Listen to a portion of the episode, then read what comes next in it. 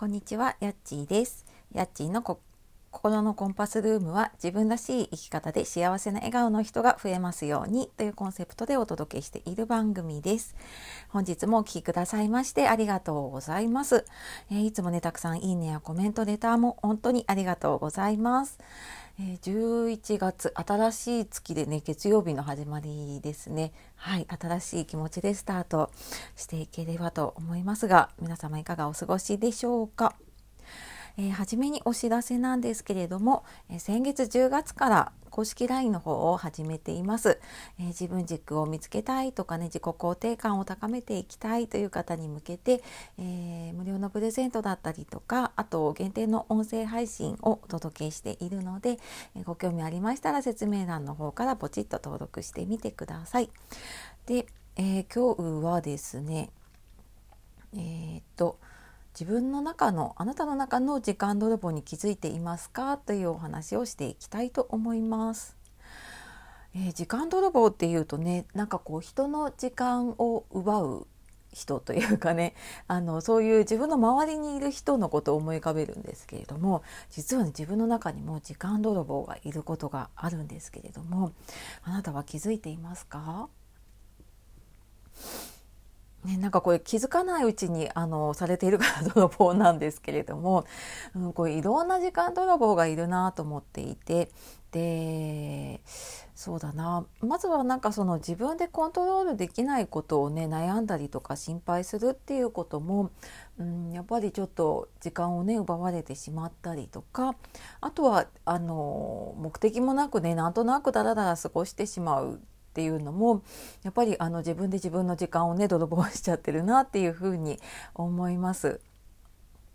でじゃあなんかこういう時ねあのどうしたらいいかってなんかその自分でコントロールできないこと、うん、まだ起きていないことだったりとかなんか考えてもどうしようもない時ってありますよね。なんか私もありますけどうん何かこう新しいことを始めようとか何かやろうと思った時にあでもこれこうなったらどうしようかなあじゃあこっちじゃない方がいいかなああっちがいいかなとかあのなんか起きていないことをね 結構あのやればいいのになんかやらやらない理由を探すためもあるかもしれないんですけどなんかその起きてないことをすごい心配しちゃうことがあって。でなんかその心配してね対策を立てればいいんだけどただこうぐるぐるぐるぐるとねあの悩みのループから抜け出せなくなっちゃうっていうことがあるので、まあ、そんな時はねちょっと自分でスイッチを切り替えていくと悩みのループからね抜け出すことができるかなって思います。でまあ、それがなかなか難しかったりとかもね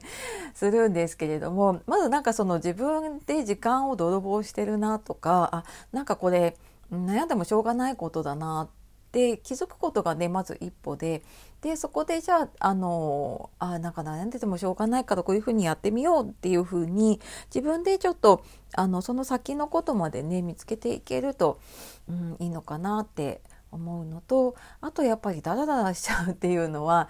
うん、なんか目的があってこの時間はもう、えっと、休む時間だって決めてねダラダラするのはいいと思うんですけどうんなんか私もついついこうスマホでね SN と SNS とかを見ちゃうと、まあ、気が付くとね30分1時間とかあっという間に過ぎちゃってるっていうことがあってでもなんかそれをやらない時っていうのもあるんですよね。でじゃあどういう時かっていうとなんか本当にもうやりたいことがあったりとかね目的があってでもそこに向けて、えーこれをやるって決めている時ってなんかそのに逃げるというか SNS を見ようとも思わないぐらいにねやっぱりすごい達成したい目標目的があったりとかするとなるかなって思うのでそこもやっぱりなんか自分のスイッチを入れるというか、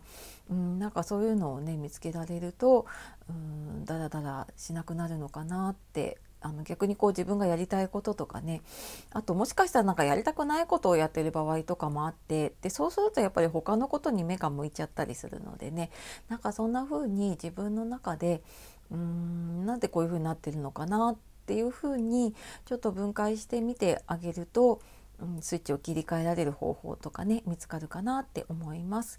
ただこれなんか自分だと時間泥棒をしている意識もないしうーんとなかなか気づかなかったりとかするのでね、まあ、そういう時はちょっと人に話してみたりとかうんなんかしてみるあとまあちょっと自分で振り返ってみたりとかねするといいかなって思います。でちょっと一人でなかなか難しいなっていう方がいたら、えー、今月11月はですね、えー、働くママの上手な時間の使い方っていう無料講座をやります。えー、まあ、働くママに限らず、まあ、子育て中のねパパさんとかもいると思うので、えそういうなんか仕事子育て家事とかねいろんなことを忙しくってなかなか時間がうまく使えないとかなんかこんな風にねなんか時間泥棒されてる気がするっていう方いたら、えー、説明欄の方からねちょっと見てみてください。いくつか日程あるのでご都合つく日あったらお待ちしております。はいというわけで、えー、今日も最後まで聞いてくださいましてありがとうございました。では素敵な一日1週間を過ごしていきましょう。さよならまたね